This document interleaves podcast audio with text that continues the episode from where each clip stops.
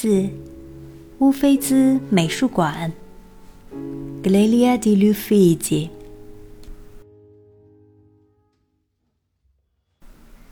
乌菲兹美术馆的门口总是绕着一圈又一圈的长队，即使提前网上预订过门票，也依然需要排队等着进入。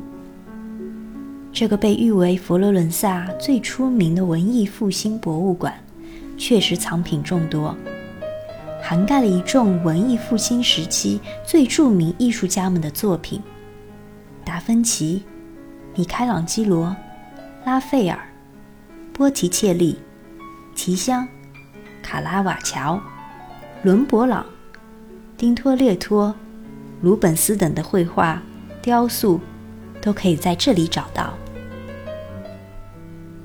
排队进门，过了安检，随着队伍直接走上四楼，从顶层开始参观。我们走在一条两边摆满大理石雕塑、头顶有着天顶画的长廊，长廊两边各有一间间的画室。首先出现的是一些中世纪的教堂绘画，和之后文艺复兴时期的作品相比。这些绘画显得生硬、刻板，人物的表情和肢体动作僵硬别扭，这和当时绘画功能息息相关。中世纪宗教影响力十分强大，艺术都是为宗教而服务的，故事内容和人物形象规程化，人物不需要表情，即使圣母哀悼耶稣的悲伤。也只能靠面无表情、脸上两滴假惺惺的眼泪来表达。人物的肢体也很奇怪，即使人物围着耶稣，头部都还转过来看着画外的观众。这也是因为当时绘画主要是为了教育百姓相信耶稣，所以画外的观众才是绘画服务的重点。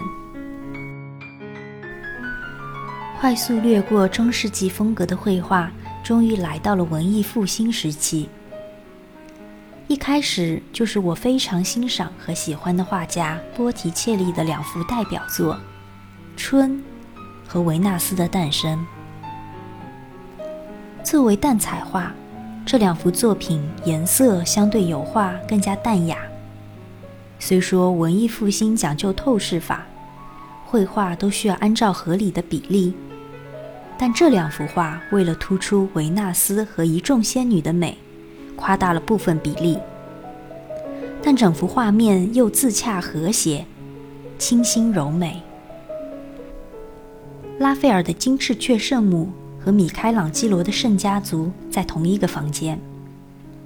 值得一提的是，圣家族这幅圆形木板淡彩画的画框非常有特色，除了精美绝伦的浮雕外，五个圣人头像突出环绕在画框上，正上方是耶稣。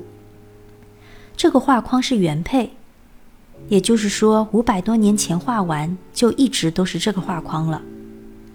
这幅画也是米开朗基罗这个雕塑家除了西斯廷天顶画《创世纪》和壁画《末日审判》外，唯一一幅完整流传下来的画作了。参观好顶楼，千万别直接离开了。楼梯走到两楼，还有非常多世界名画等着被观赏。被称为是达芬奇超越他师傅的绘画《耶稣受洗》也在其中。这幅画有个典故：达芬奇的绘画老师维罗基奥画了这幅画的主人公圣约翰和耶稣。达芬奇画了左下角。侧面对着观众的一个小天使，结果维罗基奥看到这个小天使后，觉得自己的徒弟画的比自己好，便从此封笔不画了。乌菲兹美术馆十万多幅的藏品，我就不一一列举了，说说自己的想法吧。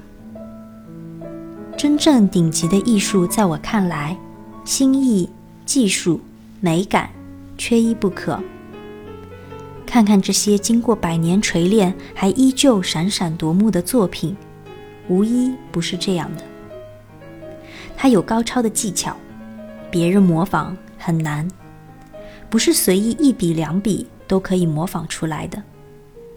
即使可以完全临摹，但它是原创。心意不是任何技巧可以填补的，心意是开创性的，它对后世能够产生影响。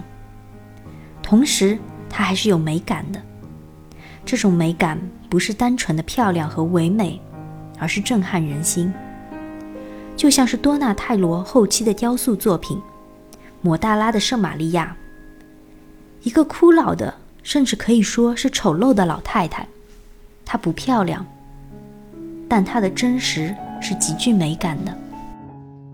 现在有一些所谓的现代作品，过高重视新意了，无视了美感和技巧，好像随意涂涂抹抹都可以包装成为大家。其实这些没有含金量的作品，最多一时炒作，很快就会被时间吞没了。心意，也就是第一个人最为重要。而之后如果没有技巧和美感跟上，也不过就是芸芸众生一员罢了。